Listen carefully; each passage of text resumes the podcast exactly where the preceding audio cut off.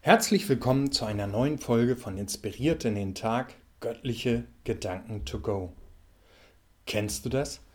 Die Sehnsucht, noch einmal ganz neu anfangen zu können. Oder läuft bei dir alles so, wie du es dir vorstellst? Wenn sich tief in dir immer wieder die Sehnsucht rührt, im Leben etwas ganz anders zu machen, solltest du dir diesen Podcast unbedingt bis zum Ende anhören. Ich lade dich heute ein, dich ganz ehrlich vor dir zu machen. Stelle dich deinen Sehnsüchten. Und dabei meine ich nicht in erster Linie die freudschen Treiber Lustmaximierung und Unlustvermeidung. Die bedienen im Regelfall nur unsere egoistischen Motive und hinterlassen allzu oft nur Schäden bei anderen. Wie du es vielleicht schon bei dir selbst beobachtet hast, bieten diese beiden Treiber, Lustmaximierung und Unlustvermeidung, keine wirkliche Befriedigung auf Dauer und führen erst recht nicht zu einer tiefen Erfüllung im Leben. Sie werden kaum die tief in uns Menschen verankerte Sehnsucht nach einem lohnenswerten Leben, nach einem Leben, das einen echten Sinn hat, befriedigen. Ebenso nicht die Sehnsucht nach gelingenden Beziehungen, nach Versöhnung und vielleicht auch eine Sehnsucht nach der Chance, auf einen echten Neuanfang. Genau diese Sehnsüchte erlebe ich in meinem Umfeld ganz häufig. Manchmal ausgesprochen, oft aber auch unausgesprochen und hinter der Fassade mehr oder minder gut versteckt. Wie sieht es bei dir aus? Wonach sehnst du dich? Ich habe viele unerfüllte Wünsche in meinem Leben und vieles ist auch nicht so gelaufen, wie ich es mir vorgestellt habe. Aber wenn ich auf das schaue, was ich habe und was ich erleben konnte, sehe ich zugleich auch einen großen Reichtum, der mich sehr dankbar macht. Ich meine hier nicht so sehr einen materiellen Reichtum, ich meine einen Reichtum an Erfüllung im tiefsten Inneren. Und dieser Reichtum ist unabhängig von den äußeren Umständen, unter denen wir leben. Davon erfahren wir in der Bibel sehr viel. Sie ist sozusagen eine Schatzkarte zu einem erfüllten Leben. Und wie so ein Leben aussehen kann, können wir auch heute an Menschen beobachten, die ihr Leben von ganzem Herzen als Christen führen und dabei wirklich die Liebe Gottes widerspiegeln.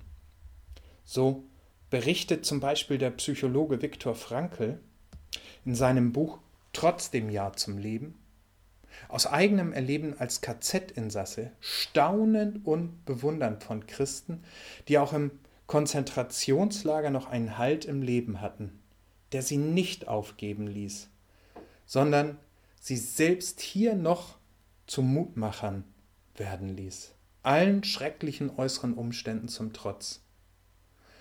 Diese Christen machten wie alle anderen Gefangenen auch äußerlich die Hölle durch. Und doch hielten sie fest an dem, was sie in ihrem Leben als unendlichen Reichtum erlebten an der Beziehung zu Jesus Christus, zu dem Sohn Gottes. Aber was trug sie da konkret durch? Was ist ihr Geheimnis? Es ist das gleiche, wie wir es auch heute von Christen in brutalen Verfolgungssituationen hören, wie zum Beispiel in Nordnigeria und auch aus vielen anderen Ländern in dieser Welt. Sie halten fest an Gottes Wort an den Zusagen, die Gott uns in der Bibel macht. Sie halten fest an dem lebensverändernden Angebot der Erlösung durch Jesus Christus. Jesus Christus, und das bezeugen sie mit ihrem Leben, bietet uns einen echten, einen ganzheitlichen Neuanfang im Leben an. Rein in die Beziehung zu Gott, weg von einem Zerbruch, den wir mit unserem egoistischen und oft gottlosen Verhalten verschuldet haben. Dieses Angebot Gottes all unsere Schuld auszutilgen, indem er die Strafe dafür selbst auf sich nimmt, hat sich vor nun schon fast 2000 Jahren vor den Toren Jerusalems manifestiert. Dort wurde Jesus Christus, Gottes Sohn, grausam am Kreuz hingerichtet. Dabei war er vollkommen unschuldig. Weil er aber den Machthabern nicht passte, musste er sterben. Sein Tod war aber nicht nur ein Beispiel für krasses Justizversagen. Sein Tod hatte wie eine Medaille eine zweite Seite. Und so hatte Jesus es bereits ja zu seinen irdischen Lebzeiten angekündigt. Dort am Kreuz sollte er, der Sohn Gottes, stellvertretend für deine und meine Schuld bezahlen. Ja, unsere Schuld wiegt vor Gott so schwer, dass sie uns normalerweise unser Leben kosten würde. Da Gott uns Menschen aber so sehr liebt, gab es offensichtlich nur einen Ausweg. Jesus, sein einziger Sohn, sprang für uns selbst in die Bresche und bezahlte unsere Schuld mit seinem Leben. Und dieses Angebot Gottes, dass er dir und mir alles, was wir im Leben verkorkst haben, zu vergeben bereit ist, gilt bis heute und heute. Er möchte dein und mein Leben neu machen. Er fordert uns zu einem radikalen Kurswechsel auf. Weg vom Anbeten unseres Egos, dem wir so gerne dienen, hin zum Anbeten Gottes, hin zu seiner Liebe und zur Anerkennung seiner Gebote als gute und schützende Leitplanken im Leben. Weg von unseren selbstsüchtigen Motiven, die in so viel Zerbruch münden, hin zur Nächstenliebe, die Gutes tut und auf Versöhnung hinwirkt. Und es geht noch weiter. Die freimachende Beziehung zu Gott hat eine ewige Perspektive. Frei und versöhnt zu leben, jetzt und in alle Ewigkeit. Wow, was ist das für ein Leben? Was für eine Perspektive?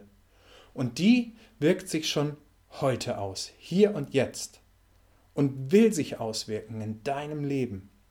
Egal wie deine äußeren Umstände sind, dieses neue Leben mit Gott kannst du heute neu beginnen. Lass dich einfach von ihm hineinlieben. Lauf in seine weit ausgestreckten Vaterarme. Er wartet auf dich. Läufst du hinein? Jesus Christus spricht zu uns, Kommt her zu mir alle, die ihr mühselig und beladen seid. Ich will euch erquicken. Wenn dir dieser Podcast neue Impulse gegeben hat und du Menschen kennst, die das auch hören soll, dann teile ihn gerne. Es grüßt dich herzlich, Holger Brodersen.